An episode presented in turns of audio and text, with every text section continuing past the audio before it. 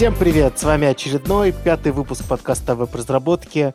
Сделайте мне красиво. И с вами, как всегда, э, Денис, Миша. Привет, Миша. Привет. И Петя. Привет, Петя. Всем привет. Ага, ты чуть-чуть выпал, но ничего страшного. А, Миш, ты заметил, что вернулся на почетное второе место?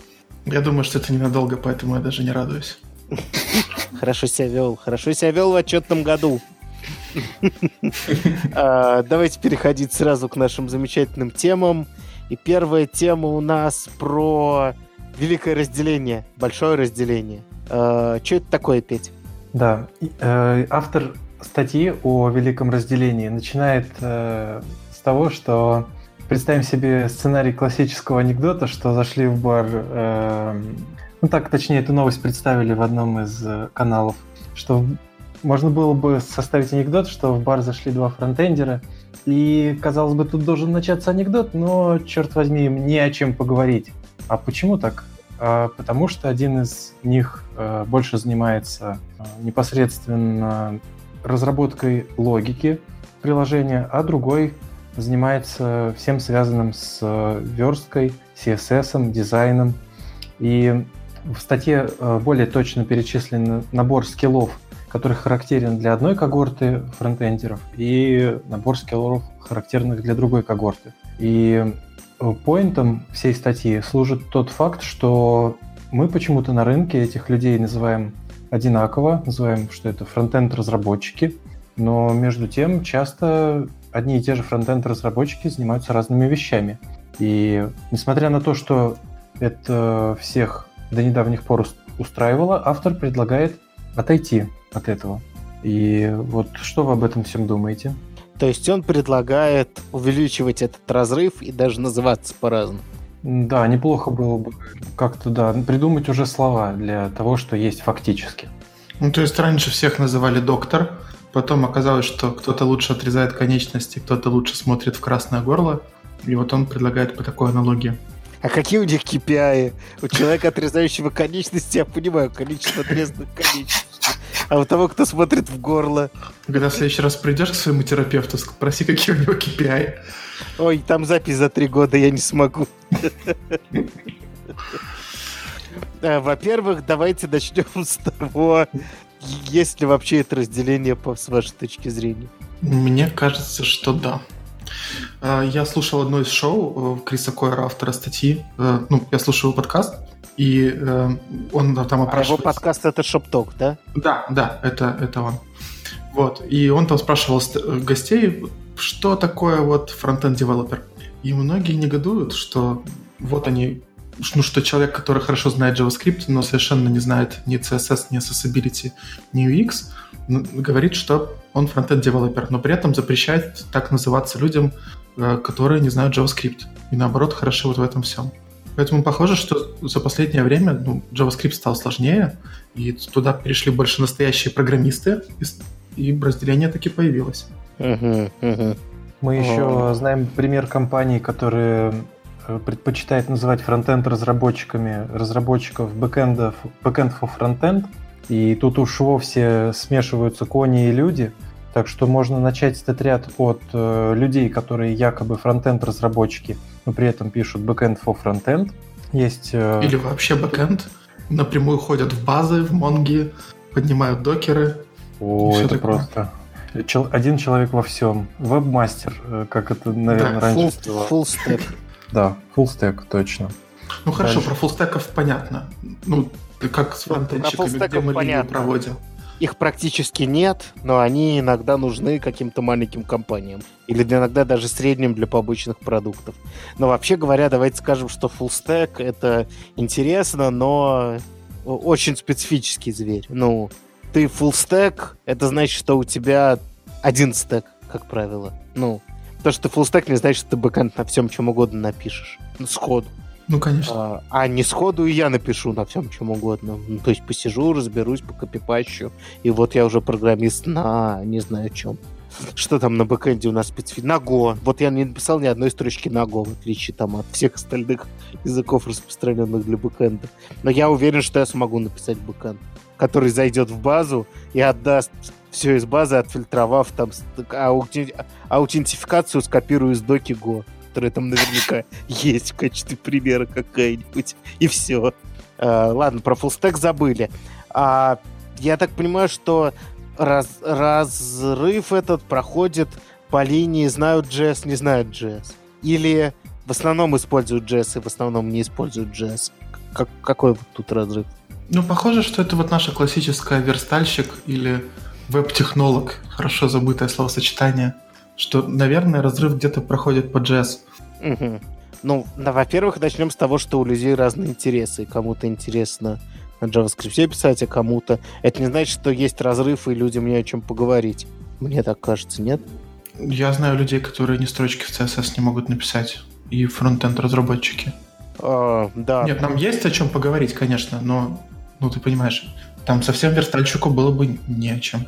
Но проблема тут в чем? Проблема в найме или проблема именно в том, что... Короче, проблема же... Тут э, все началось с того, что это одно слово. Ну какая разница? Программист тоже одно слово. Все же понимают, что за словом программист там а есть в первом это комментарии. Слово, оно указывается...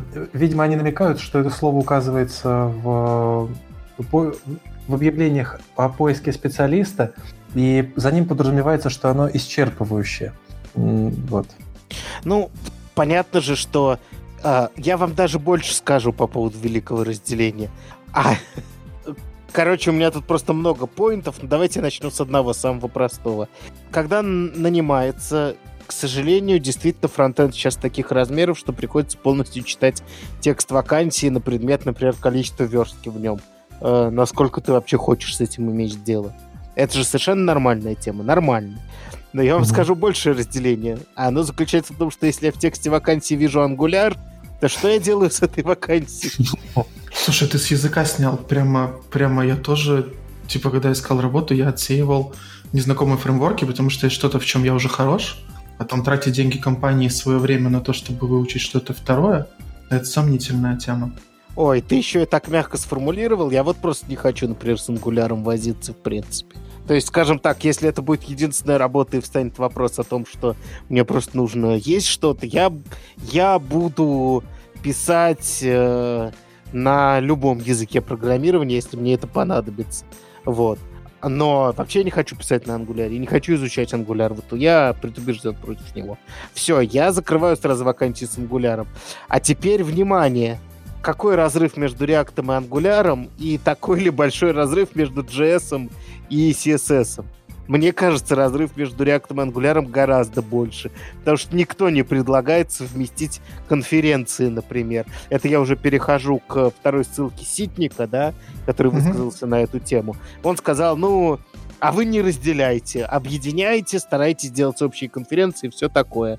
А, это мы сейчас еще подробнее обсудим, но суть в том, что говоря о конференциях, никто не предлагает объединить React и Angular. Все знают, что произойдет. Половина будет ходить на одно, половина на другое, потому что человек, который пишет на React, не интересен Angular за пределами маленькой обзорной статьи раз в месяц. И то это очень любопытный к миру вокруг чувак. То есть вот это настоящее разделение. И это приводит к моей второй мысли. Сейчас я уже договорю все свои мысли первичные по этому поводу. Так вот, моя мысль заключается в том, что само это разделение появилось именно потому, что фреймворки захватили мир фронтенда.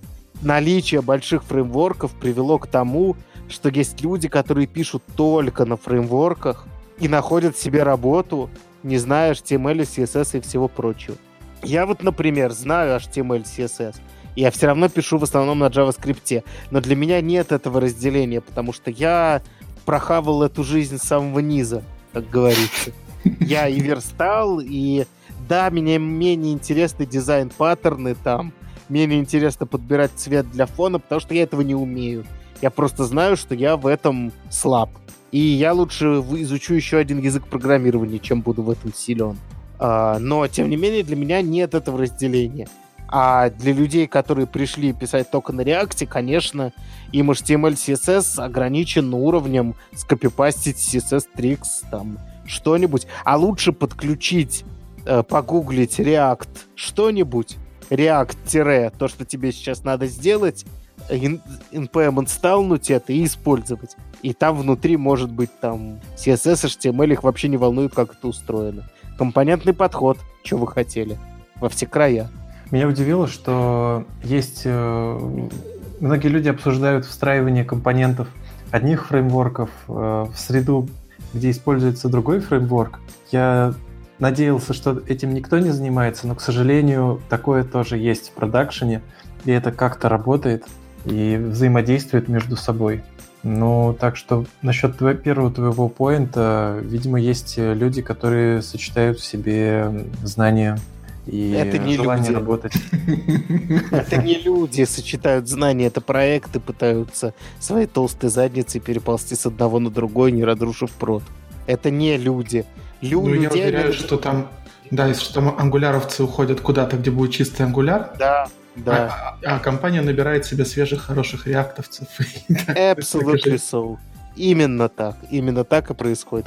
И, и все это время платят много бабла человеку, который поддерживает эту колымагу на переходный период. Но если этот чувак не дурак, просит эти деньги. А я с другой стороны разделения э, вам скажу, что э, проблема кажется в другом. Ну, Крис Койер, он процесс S3X, Ситник тоже пост CSS, и там первый комментарий, типа, удача найти работу на сумасшедшие деньги, зная только HTML, CSS. Спроса действительно сейчас нет, но представьте себе серверного человека э, заставить провести там accessibility аудит или там SEO аудит. Это те вещи, которые реально влияют на бизнес, э, и это специалисты, которые действительно приносят бизнес-value в компанию, ну то есть люди, которые в этом разбираются. При этом им явно не доплачивают, и есть такая тема, что верстальщик, а потом карьерный рост — это уже программист на JavaScript. Вот эту проблему я вижу, и кажется, это симптом этого вот разделения, того, что там настоящие программисты не пускают к себе верстальщиков и не разрешают им так называться. Я не считаю, что по-прежнему на JavaScript настоящие программисты. Мы многими вещами по-прежнему не заботимся. Вон, что мы там в прошлом выпуске говорили? Ты сам говорил. Ой, слава богу, в JavaScript я об этом всем не думаю, про память и про все такое, у меня garbage коллектор. Слова настоящего программиста.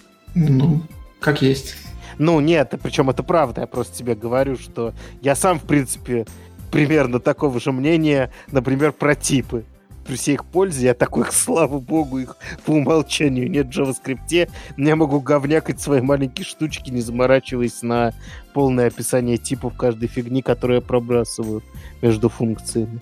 А, поэтому это все еще не, не высоко... Ну и плюс, давайте так скажем, мы такие пишем на клиенте крутой JavaScript или даже в ноде, но даже сохранение чего-то между сессиями это уже за пределами 99% задач, которые ты решаешь на ноде, да?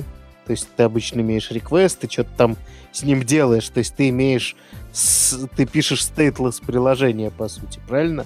Ну, конечно. Ну, так, по-хорошему. Потому что, как правило, у тебя есть какой-то бэкэнд, который обо всем этом думает, о, о сотне обращений, о гонках, о правильных миграциях. Ну, это отдельная большая наука организовывать, особенно все эти распараллеливания по серверам, обращение к данным, там, разбиение на... Ну, короче, шарды и все такое прочее. Это прям, ну, большая наука, которая бэкэндовская. Поэтому нет, мы все еще на одной стороне. Я абсолютно нет никакого разделения. Другое дело, если говорить про этот комментарий, про который ты говоришь, да, что сложно найти работу, чувак жалуется, что я, типа, у меня огромный опыт, пять лет назад этих фреймворков не было, а сейчас потребовались, и мне деньги не платят.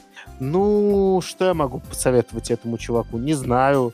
Потратить, может быть, два вечера на то, чтобы посмотреть на реакт и потом писать его в своем резюме, в чем проблема? И честно говорить, что ты с ним не работал, но представляешь, как он работает. И то он уже найдет свою работу, как хотел. Хорошо. Знаешь ли ты людей, которые говорят, я не верстаю твоих коллег? А. И они найдут работу, Денис. Вот, вот, вот, вот эта вот часть мне не нравится истории. Во-первых, хороший верстальщик работу найдет, я тебе так скажу. Да. Именно потому, что много таких, которые говорят, я не верстаю. Тебе не нравится, что такие люди находят работу? Мне не нравится однобокая ситуация, что ты легко можешь сказать, я не верстаю, и, в принципе, нормально к тебе будут относиться к фронтенд комьюнити. Но ты не можешь сказать, я не знаю JavaScript. Просто выйдут из комнаты твои коллеги. Да, Не, я так не думаю. И еще, кстати, хотел э, сказать насчет карьерного роста. Я не рассматриваю это движение вот так, таким в одну сторону. Я согласен с Денисом, что есть люди, которым программирование вообще не интересно, и они хотят э, дальше развивать. Там много чего есть развивать, и я сам в этом не очень хорош просто, и поэтому не могу всего назвать. И... Ну, вот у нас есть замечательный мой, например, бывший коллега, который хорошо верстает и при этом не хочет учить программирование, ему интереснее развиваться в дизайн. Uh-huh. этого коллегу я все пытаюсь вытянуть на то, чтобы он позаписывал со мной какой-нибудь подкаст. Привет тебе, Денис. Вот. Привет.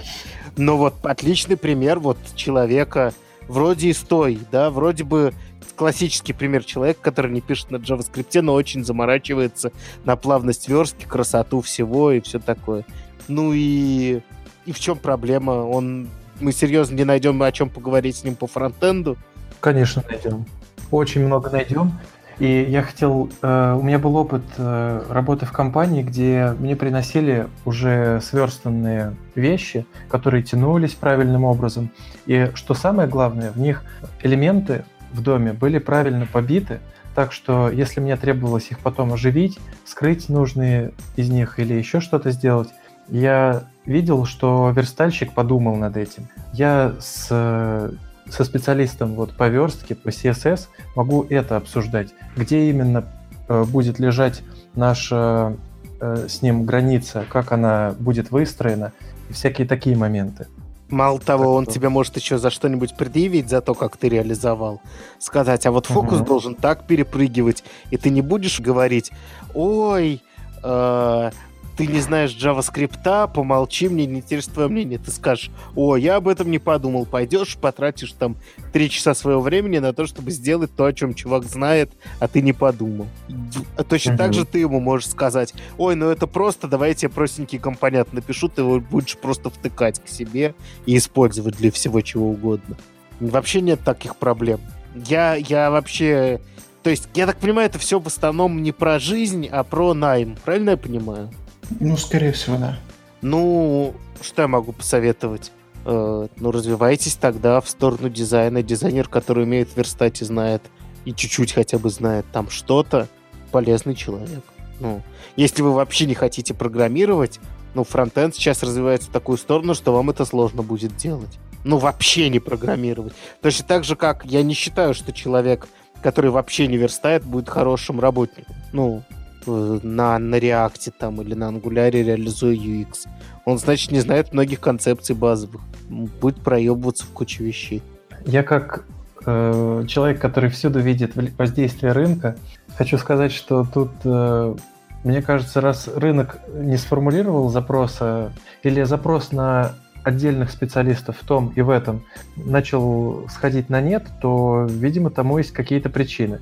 Может быть, как раз вот это общение, которое должно постоянно идти между теми, кто верстает, и теми, кто оживляет, так скажем, может быть, оно занимает слишком много времени. Может быть, нужны люди, которые сразу могут все, но плохо. Может быть, в этом дело. Все, но плохо. Да, это, кстати, позиция такая часто встречается. Ну, в общем, я хочу вам сказать, что вы молодцы. Респект таким пацанам. Я думал, что не так все хорошо. что не так хорошо там программисты воспринимают верстальщиков. Ну, если так, то да, статья несерьезная. Не, ну, это почему-то подняло хайп. То есть, видимо, кто-то кто-то чувствует себя чем-то угнетенным. Но мне кажется, это скорее общее давление индустрии, как вот у Ситника в самом начале было сказано – термин, я забыл, ФОМа называется, да? Угу.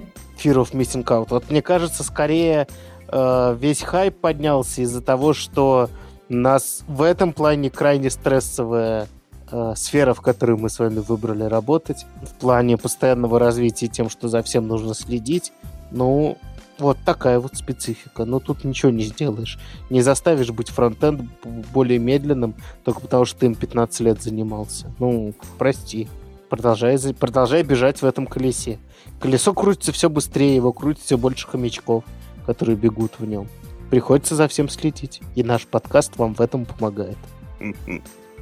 Это было норм. Че, переходим к следующей теме? Угу. Давай, докладывай. На эту тему сказать. Петя, ты все сказал, что хотел? Да.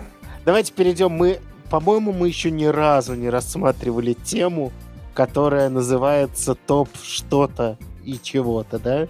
Ну, в, в новой истории шоу нет, но старая «Сделайте мне красиво» состояла из этого на 170%. Ага, ага, это правда.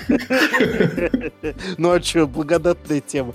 Так вот, мы хотим посмотреть статью, которая называется «9 трюков, как Миша перевел название офигенных JavaScript-разработчиков в 2019 году». Во-первых, хочу сказать по поводу последней цифры в заголовке. Вот если бы вычесть из нее два, и я не про то, что семь приемов, а про то, что в 2017 году, я бы, наверное, полностью согласился. Давайте пробежимся. Во-первых, Async Await. Что-то а... новенькое. Расскажешь, что это? Ну, я, я сам не очень разобрался, но это как-то связано с промисами. Не очень понятно как. Там, короче, что-то можно отправить, получить сразу. Ну, кор- короче, автор советует посмотреть, что такое Async Await. Я вам должен сказать, если вдруг вы не знаете, что такое Async Await, вы прям ставите на паузу сейчас подкастик, Подождите, пока не ставьте, послушайте, что вам после этого делать. Значит, ставите на паузу подкастик, пишите себе на руке Await, и когда придете домой, первым делом читайте статью по этому делу. Потому что, ну, надо знать. Так, Async Control Flow. Это, как я понимаю, всякие Async for Или, или я не так понял его. Да, я так Похоже. понял.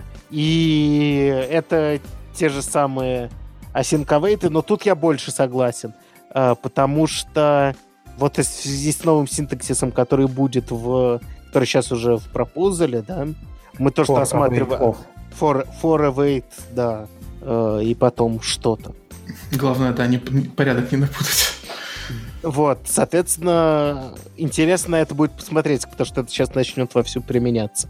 Вот. А, дальше, промис... Что, что любопытно, а, автор статьи мог написать эту статью про 2017 и все-таки употребить в своем примере for await off, потому что вообще-то в плагине для Бабеля уже давно реализована эта фишка, которую мы обсуждали нормально в прошлом выпуске подкаста. Mm-hmm. Uh, уже с 2016 года можно ей пользоваться, а чувак uh, в 2019 написал не, до... не Bleeding Edge пример. Можно этот пример сделать круче. Да, дальше у него еще смешнее, Promise Soul я ничего не хочу сказать, но мне кажется, что промисол это то, для чего вообще были промисы придуманы, нет? Да, конечно.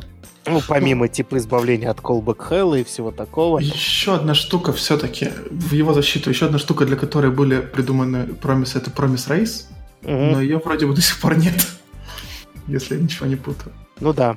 Но подожди, почему нет? Есть же куча реализаций, нет? А, ну да, на Bluebird, конечно. Да, да, они сто лет уже как. Но я, кстати, так разумного... У меня есть пара технических примеров, на котором я объясняю людям, что это такое, зачем это нужно. Но меня это не убеждает самого. Какое нормальное применение у рейса есть? Э, два бэкэнда, непонятно, какой быстрее ответить. А что-то уже можно показать. Еще тайм-аут для бэкэнда. Ну, например. Угу. С тайм-аутом. Ну вот, собственно, и все. Вот ты, ты, мы оба и назвали. Ничего нового я не узнал. Так, ну, дестракчеринг и Default Values я тоже ничего не хочу сказать, но в каком году я докла- рассказывал про это на нашем внутреннем маленьком сборище? В 15-м, наверное. В 15-м, наверное, да, что-нибудь такое. А, в общем, надо было бы раньше это знать, но если вдруг вы этого не используете, то я не верю в это, это все уже используют. Да, можно еще использовать дестракчеринг с массивами и вообще идиоматично в питоне, например, э, не использовать временную переменную для того, чтобы поменять значениями две переменных. И... Ну да, это тоже классическая тема, да. Да, и теперь Который... в современном JavaScript можно использовать дестракчеринг, чтобы не применять временную переменную, просто сделать временный массив, который очень быстро уберет сборщик мусора, и раздестракчерить его в обратном порядке. Будет удобно и красиво. А мы давали вот ссылку на эту статью, где чувак разбирает, почему дистракчеринг, а, почему использовать дистракчеринг, это не очень хорошо. Не припомню. Давай мы ее приложим. А, если коротко, то это долго с точки зрения движка JavaScript. Но это не значит, что вы не должны так делать.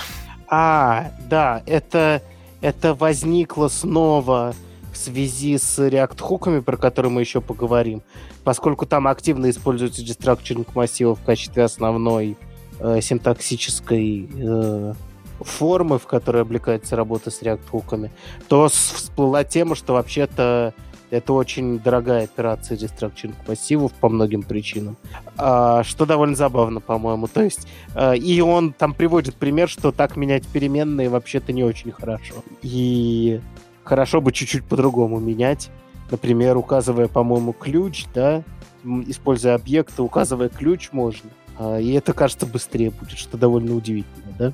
А, так, давайте дальше угорать. True and False Values. Вот тут я вообще не понял, что имеется в виду. Что это, чтобы можешь... не сравнивать да, с пустой строкой, но, честно говоря, это такой антипаттерн.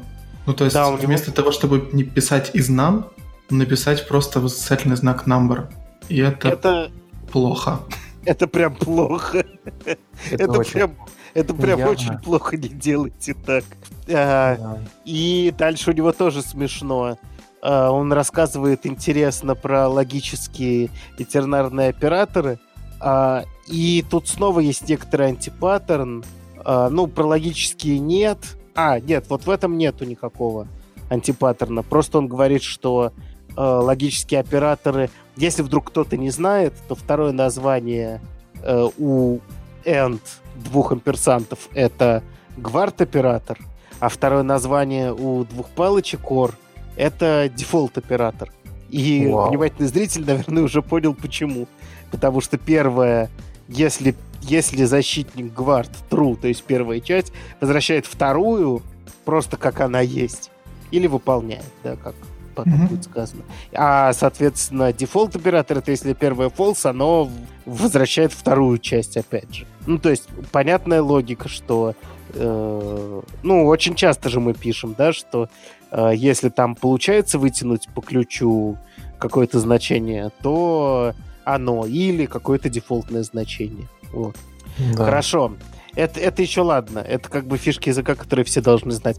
А вот этот optional chaining, что вы по поводу него думаете? То есть обращение глубоко-глубоко в объект за э, под несколькими последовательными ключами. Что вы скажете по этому поводу?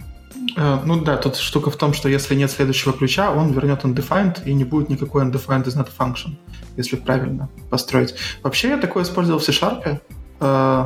Офигенно удобно, потому что есть nullable поля у объектов, и mm-hmm. это нужно на каждый чих проверять. В принципе, я так понимаю, что это просто сахар для таких проверок. Это быстрый способ записать, а под капотом там все равно будет выполняться абсолютно то же самое. Обращение к полю, если есть, то так, если нет, то так. Кажется, это сэкономит много кода. Только время покажет, э, полезна ли эта конструкция.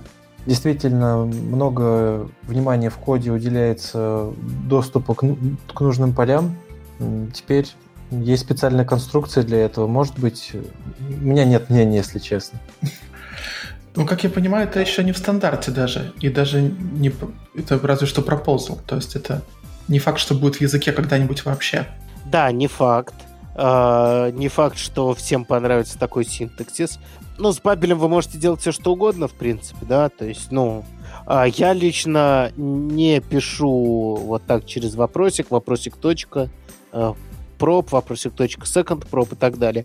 Я пишу, я использую get из Lodash, который полезен тем, что ты можешь э, написать как строчку, разделенную точками в виде э, того, собственно, что ты запрашиваешь. Это будет аналогично потому что он это разберет, последовательно пройдет и все такое прочее.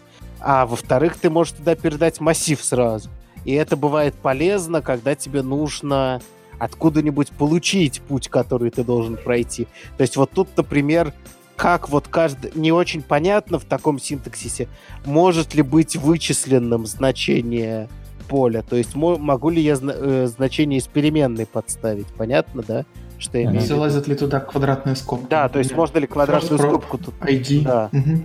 Могу ли я туда квадратную скобку поставить? Не очень понятно. И когда я поставлю квадратную скобку, не будет ли это очень уродливо выглядеть? Ну, понятно, то есть это будет мой объект, вопрос, точка, квадратные скобки, my variable, там, вопрос .id. Ну, как-то. А в Lodash ты можешь просто сказать get my object, ну, в зависимости от того, FP или не FP, там разный порядок, но, например, get my object, и потом массив э, первым элементом my variable, вторым строка ID, и все. Ну, то есть вот э, с этой точки зрения, мне кажется, ну, поудобнее пользоваться. Просто в хвост и в гриву использую для обращения к полям, для вытягивания из, из стейта чего-то. То есть для меня вот Lodash, это, наверное, самая полезная функция Lodash. Позволяет очень просто обращаться, и я бы за что-нибудь типа такого, какой-нибудь сделать геттер специфический, который вот так бы умел делать в языке. Оно же, оно же не типизируется вообще. Ну, в смысле, у А. тебя никакой TypeScript не поймет, куда ты лезешь по строке. Поэтому Но Это если такое. я использую там, если я там использую значение из переменной, он и не может этого понять. Ну, А. я должен сам это обернуть в Any, а потом аккуратно работать с тем, что я тут достал. Ну, потому что в коде так и есть. В этой переменной может прийти все, что угодно. И куда угодно меня закинуть, я должен быть аккуратен с типом того, что приходит. Естественно, ну так и есть. И это нормально, что он не может понять что-то. Что у нас дальше там? Класс Properties and Binding, это у нас о чем? Это о таких э, методах, которые можно определить и которые будут э, забинжены к э, this. Это в- я познакомился с этим синтаксисом еще в документации по React. Э, Там очень хорошо разобрано плюсы и минусы альтернативных подходов. Мгм. И суть в том, что когда вызывается обработчик события и был указан этот э, метод без даже конструкции bind, например, как мы всегда байдим функцию в JavaScript, то контекст у этого метода правильный всегда при вызове обработчика события. Так что это действительно полезная вещь. Пользуйтесь. То есть это как стрелочная функция, но только с привязанным контекстом намертво. Ну, Да. нет, ну это как стрелочная функция, которая является методом класса. Ну, да, это она и есть, по сути. Да, очень, ну да, она всегда там без контекста, по-моему, правильно говорить. Э, Ну То, да. что мы всегда в конструкторе bind им, э, здесь будет точно такой же side effect. Bind возвращает новую функцию. То есть на каждый экземпляр класса у вас будет создаваться новый экземпляр функции в памяти. Об этом нужно не забывать, это плохо для перформанса. Если у вас э, класс описывает какой-нибудь маленький ряд компонент, то вы создаете лишних объектов в памяти. Ну вот как счетчик здесь, например, если у вас их тысяча на странице, у вас тысяча этих функций. Все так. И вместо того, чтобы забайтить к одной э, из места нужного, вы просто тысячу функций наплодили. Ну, вопрос как бы, ну, просто надо это иметь в виду. Вместо того, чтобы правильно заколить с нужным контекстом.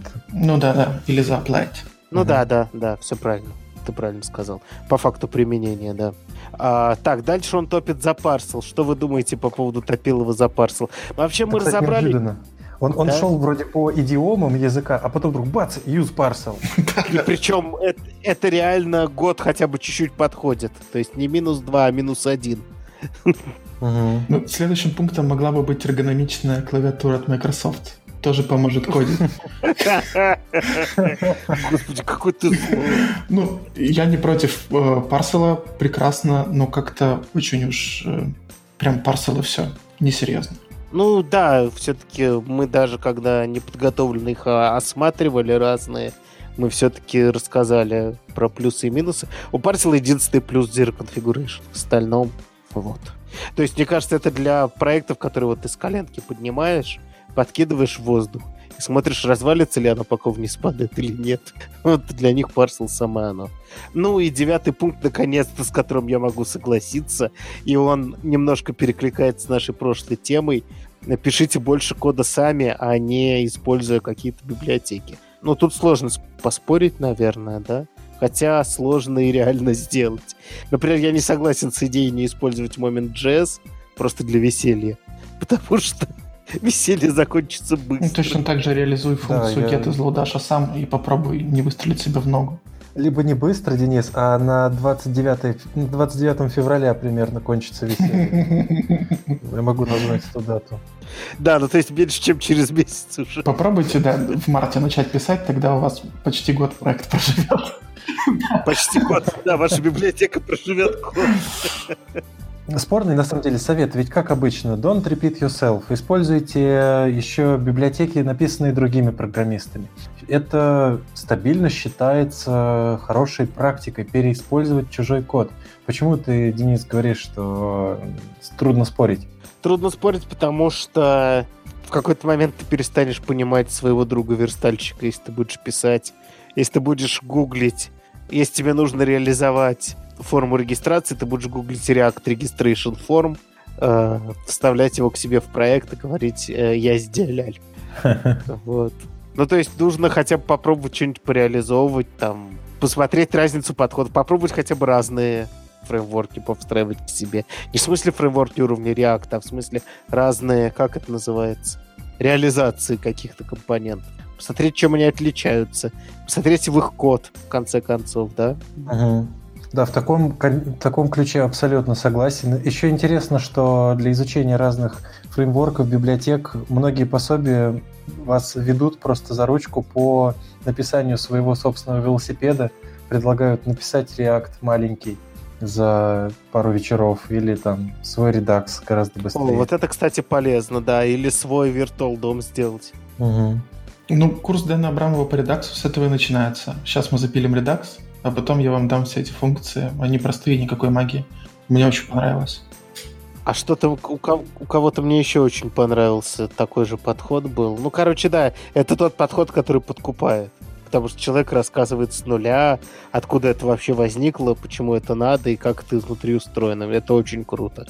Может быть, автор статьи пытается нас подтолкнуть, что у всех хороших правил случаются исключения, потому что вот э, совет про то, чтобы использовать true и false values, про то, чтобы написать, э, проверить корректность числа, поставив э, восклицательный знак перед ним, это в большинстве случаев это, безусловно, вас, вы выстрелите себе в ногу, и однажды придет тот тип данных, о котором вы не подумали. Но если вы... Может быть, он пытается сказать, что если вы настоящий профессионал, то вы обо всех этих подводных камнях помните всегда, и вот тогда-то вам становится действительно удобно и хорошо.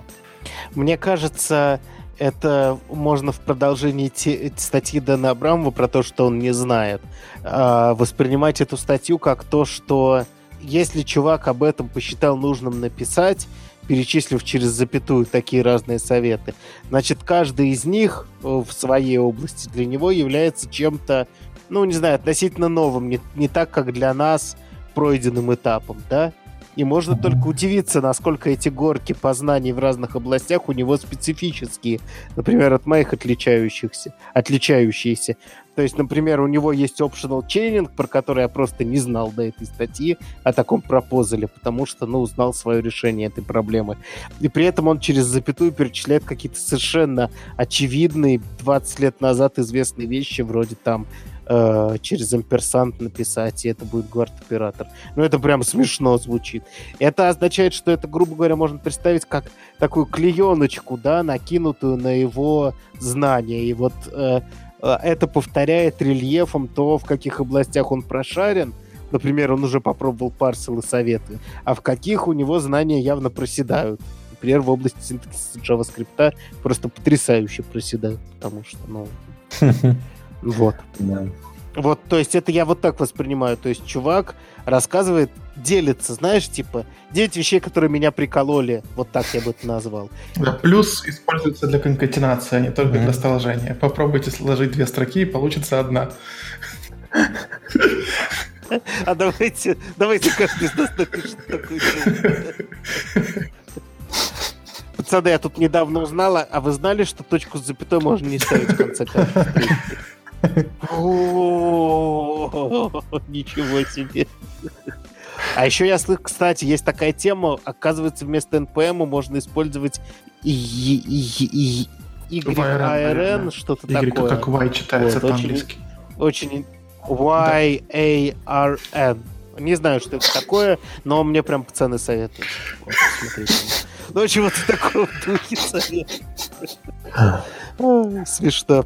Так, Блин, что-то не смешно прям. А, давайте перейдем к следующей теме. О, следующая тема у нас полухоливарненькая. Да, это тема нашего траура, мне кажется. Да, мы бравурно рассказали про типизацию в JavaScript. Все сошлись на том, что Flow как-то больше нравится. После чего в течение буквально, собственно, это было месяц назад, наверное, да, течение месяца после этого последовательно куча проектов отказались от Flow и рассказали, как они на TypeScript перешли. Потом, в довершение прочих печалей, несколько фейсбучных проектов рассказали, как они с Flow на TypeScript перешли. Ну прям угу. крысы бегут с корабля. В том числе паника, паника. наш второй любимец после Flow Jest. А, да, кстати, Jest сказал, что, собственно, да, перешел с э, Flow на TypeScript. Будет переходить, точнее. Но это уже слушателям, что и Jest, и Flow разрабатывают в Фейсбуке. Ну да, в этом-то и прикол, что фейсбучные проекты уходят угу. со своего родного Flow на... Это как... Это если бы Яндексе э, какой-нибудь Э, Например, маркет переписали бы с Бэма? Подождите. Да, отказались бы от Бэма в пользу... Я не знаю чего.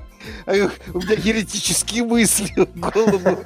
Просто я отказываюсь думать в таком ужасе. Отказаться в Яндексе от Бэма. Тень Харрисова будет приходить к тебе по ночам. По что сын мой отказался от правоверного БМа ты в пользу иноземных ООО, ССИ, мягки? Или как там это называется? О, ССС, по-моему, или ОСС. И это прям плохой признак. Это самое плохое, что это очень плохой сигнал Да, для все побежали переписываться. Видел ну, уже пропозалы, ишу. Люди просто приходят в левые проекты и говорят, Давайте мы вас на TypeScript перепишем. так что да, много хайпа. И в конце концов, э, в завершении всей этой темы, ну, на данный момент, мне кажется, это какой-то итог. Э, собственно, совсем недавно, пару дней назад, э, чувак из команды Flow наконец выступил с заявлением. И, собственно, подтвердились те слова, которые говорили на ребята из Jesta, например, что команда Flow закуклилась и решала внутренние фейсбуковские проблемы, а именно проблему поддержки проектов с огромной код-базой. Mm-hmm. И их работа была в основном над тем, чтобы при сохранении изменений, ну, при изменении кода, Flow бы проверки делал э, о, от э, количества изменений, а не от количества от объема проекта. Uh-huh. Ну, примерно понятно, что имеется в виду, да, то есть проверять только то, что затронуто, я очень грубо говорю. Или то, что может быть затронуто. А не весь проект просто подряд. Потому что если у вас проект огромный, а вы сделали одно маленькое изменение, у вас проблемки с вашей типизацией происходят, да? Главное, чего люди не увидели, это роудмапа. То есть они вроде бы как сказали, мы справимся, мы сейчас тут все, но что и когда будет сделано, непонятно. Вообще говоря, они не сказали, что исправятся. Вообще говоря, все, что в этой статье сказано, много интересных технических подробностей, я с удовольствием почитал, э, над тем, какие вообще проблемы решают люди, которые замахиваются на внедрение типизации. То есть и весь этот memory management, и garbage коллекторы, и реализации кучи своей, и, и другие подходы. Просто парадигмовые к тому, как вообще все это разбирать, хранить и парсить. Это очень круто, это интересно. Но мне кажется, если подытожить все это вместе, выбросив интересную техническую часть, все состоит в том, что пацаны мы сейчас очень заняты на внутреннем фронте. Не знаю, когда мы вообще что-то будем делать. И в целом это ответ, которого мы ждали, но не ответ, которого мы ждали.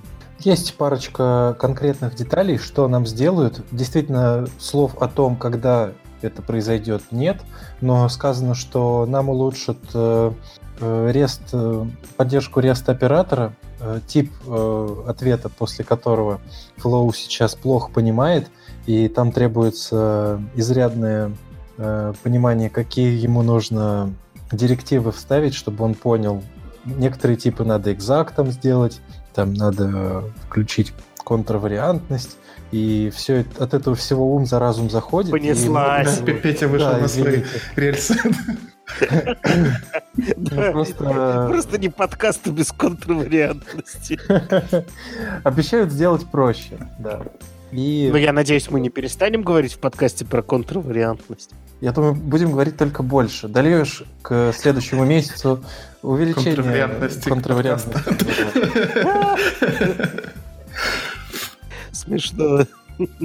Да, но времени нет, и в целом это выглядит как вынужденное сообщение какое-то. То есть была бы Мгм. их воля, мне кажется, они бы ничего этого не рассказывали, потому что тут нет ничего, что может успокоить людей. А, единственное, что мне очень понравилось к вопросу о монорепозиториях и всем таком.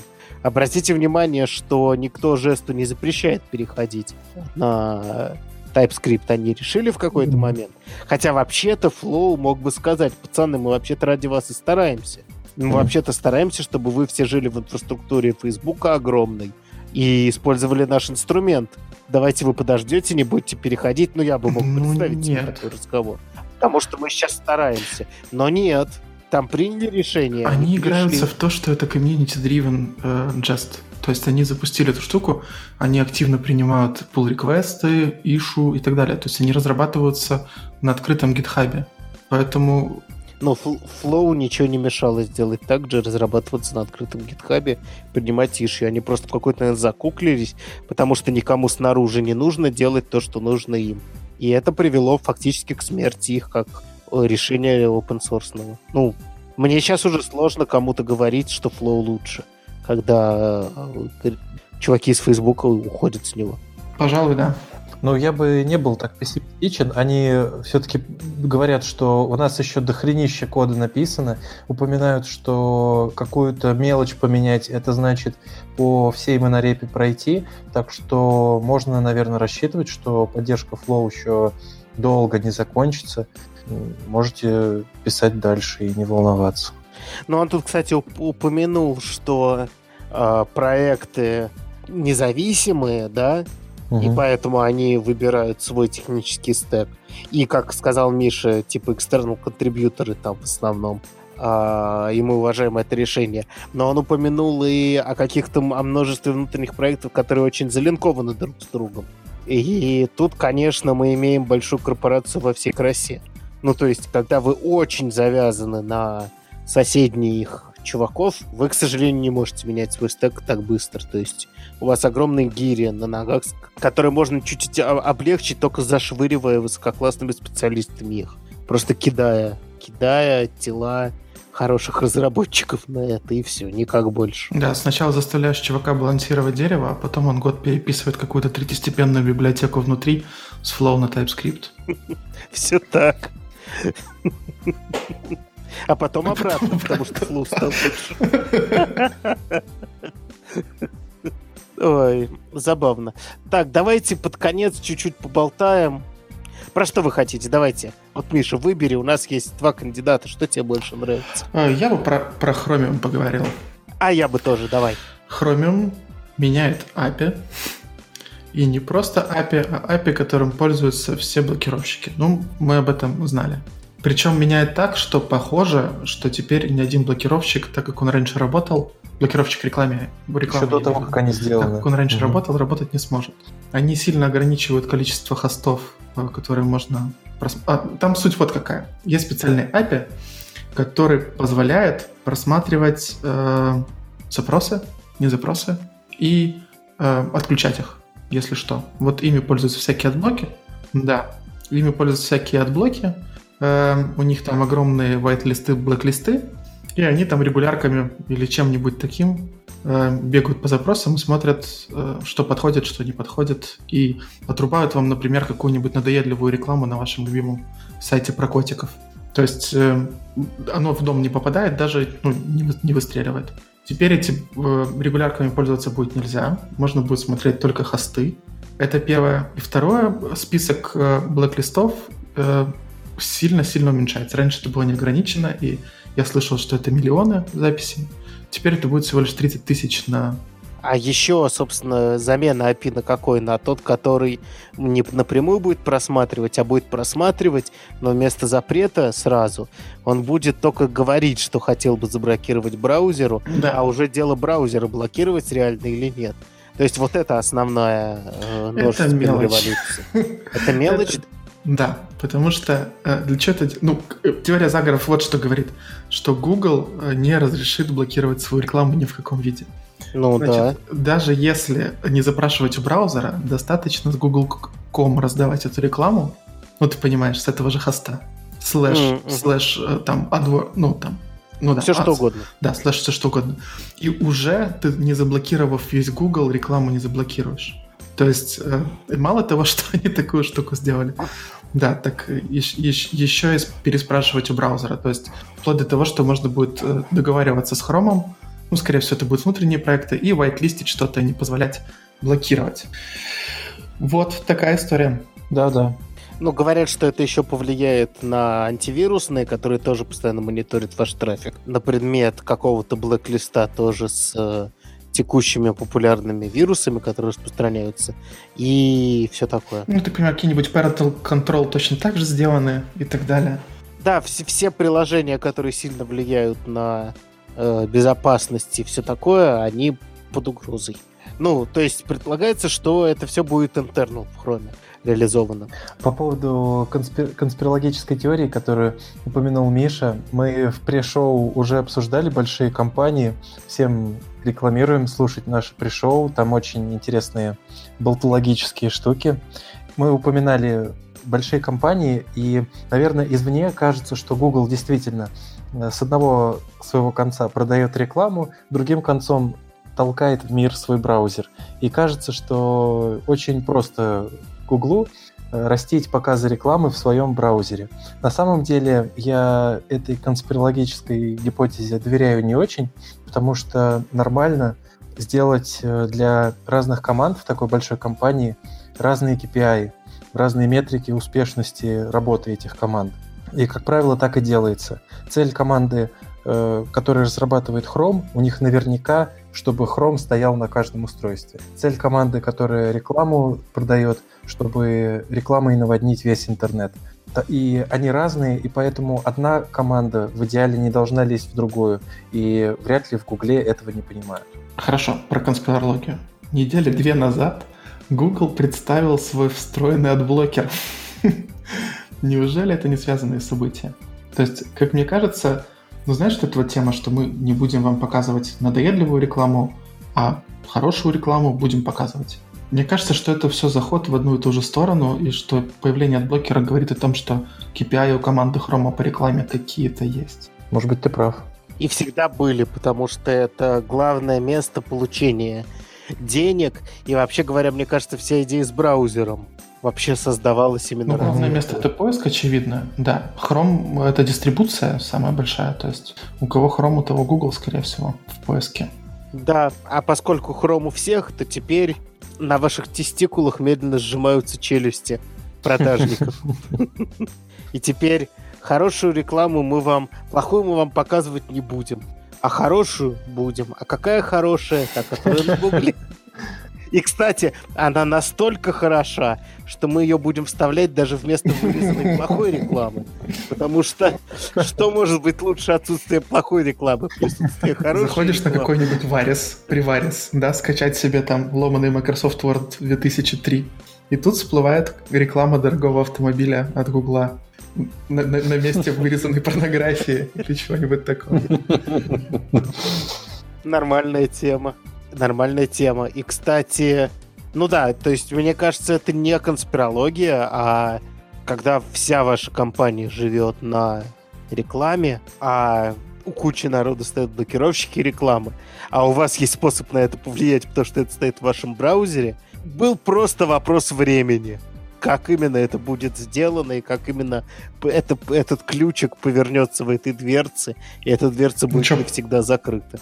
Странно, что у них вообще это возможно. А, но у них это возможно, потому что это было конкурентным преимуществом Хрома. Теперь Хрому конкурентные преимущества не нужны, потому что that's why.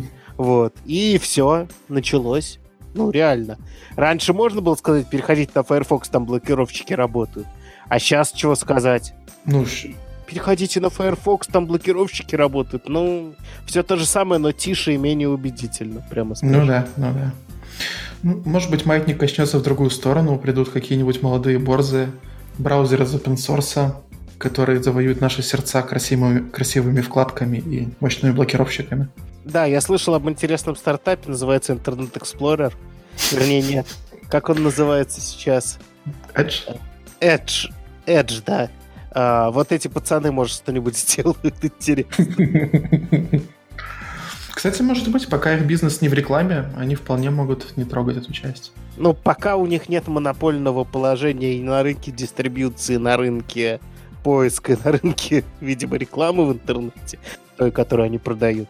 Да, можно рассчитывать. Слушайте, а вот я слышал, что хромиумовский блокировщик, а, он против рекламы, которая видео прерывает или что-то в таком духе. Интересно, они свои ютубные видео тоже прерывают, э, ну, рекламу врезают? Не-не, но на ютубе на ютубе хорошо прерывается, правильно. А, там желтая полосочка есть, все честно. Да, все по-честному, все показано. Ну, тогда хорошо. Да, я согласен. Хорошо, что Google подумал о нас и не, ну, давайте так скажем, почему это хорошо? Почему? Потому что теперь не нужно ставить какое-то еще одно дополнительное приложение. Все будет сразу в хроме. От того, что мы чуть-чуть посмотрим на рекламу, ну, хуже нам не станет. Ну, объективно, ну, не станет нам хуже. Ну, YouTube должен э, чем-то платить за свои мощности, за свои сервера. Можно купить у них подписочку, рекламы не будет. Да, да, да, пока не будет а потом будет только для подписчиков, но э, зато она будет персонализирована, потому что о вас уже много знают. Ну и да, будут не просто только, там какая-то... Только то, что вам надо. Только Бентли, ремонт и дошираки рекламировать. Ну, то есть... Um... То, что, то, что вы используете каждый день. Так, ну что, это вроде была наша последняя тема. Да? да? Будем закругляться на это? Давайте. Все, спасибо всем, кто дослушал нас до этого места. И проклятие всем, кто не дослушал. Shame on you. Вы не слышите, поэтому можно что-нибудь еще придумать такое. Но лень, лень, уже говорили больше часа. Поэтому все, всем пока. Всем пока. Всем пока.